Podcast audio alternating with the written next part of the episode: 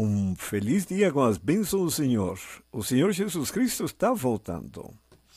Por isso, vamos dar continuidade ao nosso estudo do Seminário Apocalipse. Este é o segundo tema, o personagem central do Apocalipse. A palavra Apocalipse é de origem grega, significa revelar ou descobrir. O livro começa dizendo que é a revelação de nosso Senhor Jesus Cristo. Apocalipse 1, versículo 1. E expõe um terrível conflito que alcança dimensões cósmicas. Neste livro, o Senhor Jesus Cristo identificado por 38 nomes e títulos descriptivos diferentes. Nos primeiros três capítulos, ele é mencionado 137 vezes, e em todo o livro Existem umas 250 referências à sua sublime pessoa. Agora, como descreve o Apocalipse a grandiosidade de nosso Senhor Jesus Cristo? No livro Apocalipse, capítulo 1, verso 10, e depois versículos 12 a 16, está escrito, versículo 10, Eu fui arrebatado no Espírito no dia do Senhor, e ouvi detrás de mim uma grande voz como de trombeta que dizia: Eu sou o Alfa e o Ômega, o primeiro e o derradeiro. E no verso 12 em diante, e virei-me para ver quem falava comigo. E virando-me, vi sete castiçais de ouro, e no meio dos sete castiçais, um semelhante ao filho do homem, vestido até os pés de uma roupa comprida, e cingido pelos peitos com um cinto de ouro e a sua cabeça e cabelos eram brancos como a lã branca, como a neve, e os seus olhos como chama de fogo, e os seus pés semelhantes a latão reluzente, como se tivessem sido refinados numa fornalha, e a sua voz como a voz de muitas águas. E o seu rosto era como o sol quando na sua força resplandece. Bom, imaginem João, o apóstolo, tendo essa visão, ele procurou escrevê-la com os elementos que ele conhecia: a luz do sol, o fogo na fornalha, a voz de muitas águas, quer dizer, conhecia o ruído do mar, e assim ele descreve a pessoa do Senhor Jesus. Agora, comparando a experiência do profeta Daniel com a do apóstolo João em situações semelhantes, Observem o que aconteceu com eles dois. No livro de Daniel, capítulo 10, versículos 4 a 12, está escrito. Nós vamos ler só o versículo 8 e 9, mas leiam do 4 ao 12. Fiquei, pois, eu só a contemplar esta grande visão, e não ficou força em mim. Transmudou-se o meu semblante em corrupção, e não tive força alguma. Contudo, ouvi a voz das suas palavras, e ouvindo o som das suas palavras, eu caí sobre o meu rosto num profundo sono, com o meu rosto em terra. E o apóstolo João relata em Apocalipse capítulo 1, verso 17, e eu quando vi, caí a seus pés como morto, e ele pôs sobre mim a sua destra, dizendo-me, não temas, eu sou o primeiro e o último. Pode-se notar o tremendo impacto que causou ao profeta Daniel e ao apóstolo João a magnificência do Senhor Jesus Cristo. Mas, após a ascensão de Cristo, que ministério realiza ele no céu? Veja o que está relatado em Hebreus capítulo 8, versículos 1 e 2. Diz: Ora, a suma do que temos dito é que temos um sumo sacerdote tal que está sentado nos céus à destra do trono da majestade, ministro do santuário e do verdadeiro tabernáculo, o qual o Senhor fundou e não o homem. Bom, Timóteo, na primeira epístola, capítulo 2, verso 5, esclarece mais esta questão da, da função do Senhor Jesus Cristo como ministro do santuário celestial. Ele diz: Porque há um só Deus e um só mediador entre Deus e os homens, Jesus Cristo, homem. Ele é mediador. Agora, isso tem uma tremenda importância. Veja o que diz o apóstolo João na sua primeira epístola, capítulo 2, verso 1. Meus filhinhos, estas coisas vos escrevo, para que não pequeis. E se alguém pecar, temos um advogado para com o Pai, Jesus Cristo justo. Ele age como advogado. Isso é importante, porque em Hebreus capítulo 7, verso 25, acrescenta: Portanto, pode também salvar perfeitamente os que por ele se chegam a Deus, vivendo sempre para interceder por eles. Mas a função de advogado não é a única. Também exerce agora a função de juiz. Isso está escrito no Evangelho de João, capítulo 5, verso 22. E também o Pai a ninguém julga, mas deu ao Filho todo o juízo. É importante observar que o ministério de Cristo na atualidade, junto ao Tribunal Celestial, está em conexão com diversos livros, os quais afetam diretamente nosso destino. Por exemplo, Apocalipse 14, versículo 7, dizendo com grande voz: Temei a Deus e dai-lhe glória, porque é vinda a hora do seu juízo e adorei aquele que fez o céu e a terra e o mar e as fontes das águas. Todo ser humano será julgado. E por isso que precisamos compreender esta questão muito bem. No livro de Daniel, capítulo 7, verso 9 e 10, diz, Eu continuei olhando, até que foram postos os tronos, e um ancião de dias se assentou. A sua veste era branca como a neve, e o cabelo da sua cabeça como a pura lã, e seu trono era chamas de fogo, e as suas rodas de fogo ardente. Um rio de fogo manava e saía de diante dele. Milhares de milhares o serviam, e milhões de milhões assistiam diante dele. E observem, assentou seu juízo e abriram seus livros. Quais são os livros existentes no tribunal celestial? Três livros. Apocalipse capítulo 3, verso 5 diz: O que vencer será vestido de vestes brancas, e de maneira nenhuma riscarei o seu nome do livro da vida, e confessarei o seu nome diante de meu Pai e diante dos seus anjos.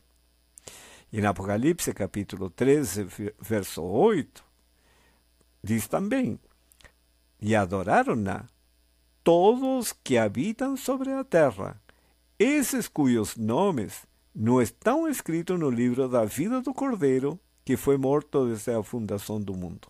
Dois grupos.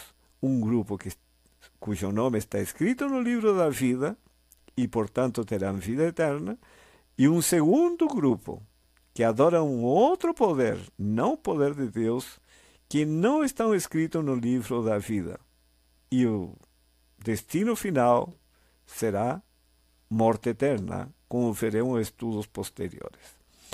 O segundo livro está em Apocalipse capítulo 20, versículo 12. E vi os mortos, grandes e pequenos, que estavam diante de Deus, e abriram seus livros, e abriu-se outro que o da vida. E os mortos foram julgados pelas coisas que estavam escritas nos livros segundo as suas obras. Existe um registro minucioso de todos nossos atos, palavras, pensamentos, sentimentos, emoções, e tudo isso entrará no julgamento final. E por último, em Apocalipse capítulo 5, verso 1, temos o terceiro livro. E vi na destra do que estava sentado sobre o trono um livro escrito por dentro e por fora, selado com sete selos. É interessante que todos estes livros são mencionados em conexão com o juízo. Os que são redimidos do pecado têm seus nomes no livro da vida.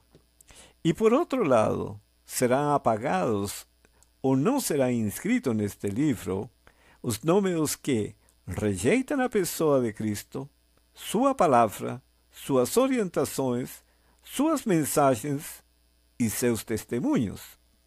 Estes terão seus nomes inscritos no livro da condenação, que aparece nas mãos de Deus, conforme relatado no Apocalipse capítulo 5, verso 1, que está escrito por dentro e por fora, dando a entender com esta expressão que está repleto de nomes. Isto é, que são muitos que rejeitam a salvação durante sua vida e não permitiram ser restaurados à imagem e semelhança de Deus. Apocalipse 4 e 5 descreve uma cena de angústia vivida por João, o apóstolo, ao descobrir que ninguém tinha poder para abrir os selos do misterioso livro escrito por dentro e por fora, que estava na mão do Senhor e Deus nosso, o Pai. Agora, quem foi o único ser em todo o universo capaz de abrir os livros dos sete selos? Apocalipse capítulo 5, versículos 6 a 9. E olhei, e eis que estava no meio do trono, e dos quatro seres viventes, e entre os anciãos um cordeiro, como havendo sido morto. E veio e tomou o livro da destra do que estava sentado no trono. E havendo tomado o livro, os quatro seres viventes e os vinte e quatro anciãos prostraram-se diante do cordeiro, tendo todos eles harpas e salvas de ouro, cheias de incenso, que são as orações dos santos, e cantavam um novo cântico, dizendo: Digno és de tomar o livro e de abrir os seus selos, porque fostes morto, e com o teu sangue compraste para Deus homens de toda tribo e língua e povo e nação. Segundo Apocalipse 5, somente Jesus sabe quem será salvo e quem irá perder-se. Ele, somente ele, pode ler o coração e compreender quem em verdade é seu. É necessário que entreguemos a vida a Ele. Só Jesus pode limpar-nos do pecado, conforme está escrito na primeira epístola de João, capítulo 1, verso 9.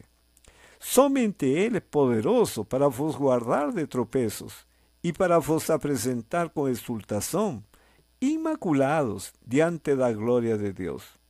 Está escrito em Judas 24. Na verdade, abaixo do céu não existe nenhum outro nome dado entre os homens pelo qual importa que sejamos salvos. Isso está escrito no livro de Atos, capítulo 4, verso 12. E que ao nome de Jesus se dobre todo joelho nos céus, na terra e debaixo da terra, e toda língua confesse que Jesus Cristo é o Senhor para a glória de Deus Pai. Isso está escrito no livro de Filipenses, capítulo 2, versículos 10 e 11. Por isso é que o apóstolo João, em Apocalipse 5, chorava sem consolo e sem nenhuma esperança até que aparece Jesus. Também nos é explicado por que, na visão dos 24 anciãos, exclamaram com regozijo: Digno és quando Jesus interveio em favor daqueles pelos quais morreu. Ora, segundo os 24 anciãos do tribunal, o que qualificou a nosso Senhor Jesus Cristo como o único ser digno de abrir o livro selado? É o que está escrito em Apocalipse 5, versículos 9 a 12. Versículo 9. E cantavam um novo cântico, dizendo: Digno é de tomar o livro e de abrir os seus selos, porque foste morto e com o teu sangue compraste para Deus homens de toda a tribo e língua e povo e nação. E no verso 12, que com grande voz diziam: Digno é o cordeiro que foi morto de receber o poder e riquezas e sabedoria e força e honra e glória e ações de graças. O título Cordeiro é mencionado 26 vezes no livro Apocalipse, e se refere a Jesus. Assim o declara João Batista. No Evangelho de João está escrito, capítulo 1, verso 29. Agora, no, no ritual simbólico do santuário do Antigo Testamento, o cordeiro era sacrificado no lugar do pecador, e seu sangue o limpava do pecado. No Novo Testamento, é nos ensinado que Jesus é a realidade daquela simbologia. Bom, essa parte nós vamos estudar no segundo capítulo deste tema, mas o que precisamos lembrar por enquanto que só existe um meio de salvação para a humanidade condenada: Jesus Cristo, o Cordeiro que foi morto desde a fundação do mundo, conforme relatado no capítulo 13, versículo 8 do livro Apocalipse. E agora, Pilatos perguntou ao povo naquela ocasião: O que farei então de Jesus chamado Cristo? Isso está escrito no livro de Mateus, capítulo 27 e 22. Mas a questão é: o que você fará deste conhecimento? Que o Senhor o abençoe. Em nome do Senhor Jesus. Amém.